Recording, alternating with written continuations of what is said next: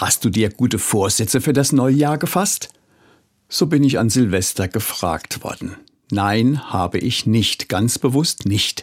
Denn die Erfahrung lehrt, dass gute Vorsätze meist doch nicht zu den gewünschten Änderungen führen. Ich möchte durchaus, dass sich im neuen Jahr das eine und andere bei mir ändert. Aber dafür habe ich bewusst einen ganz anderen Weg gewählt. Ich habe mir viel Zeit genommen, um meiner Sehnsucht nachzuspüren. Tief in jedem Menschen wohnt seine Sehnsucht. Sie geht tiefer als Wünsche oder Erwartungen. In ihr zeigen sich meine großen Lebenshoffnungen, was ich wirklich brauche, was mir gut tut, was mich im Leben erfüllt. Das ist in mir lebendig und die Kunst ist, es zu erspüren.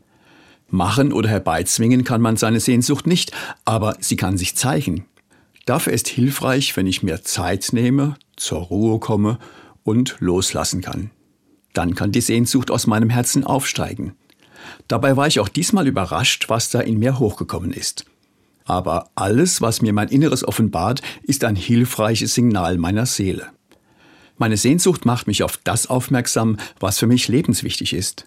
Und sie setzt neue Kräfte frei für den Weg, der mich mehr zu mir selbst führt. Wer sich von seiner Sehnsucht leiten lässt, der ist auf der Spur des Lebens. Deshalb ist mir wichtig, dass ich gerade zu Beginn des neuen Jahres mit meiner Sehnsucht gut in Kontakt bin. Wenn ich auf sie höre, wenn ich ihr öfter folge, dann wird sich mit Sicherheit manches in meinem Leben ändern. Und zwar gründlicher und nachhaltiger als durch gute Vorsätze.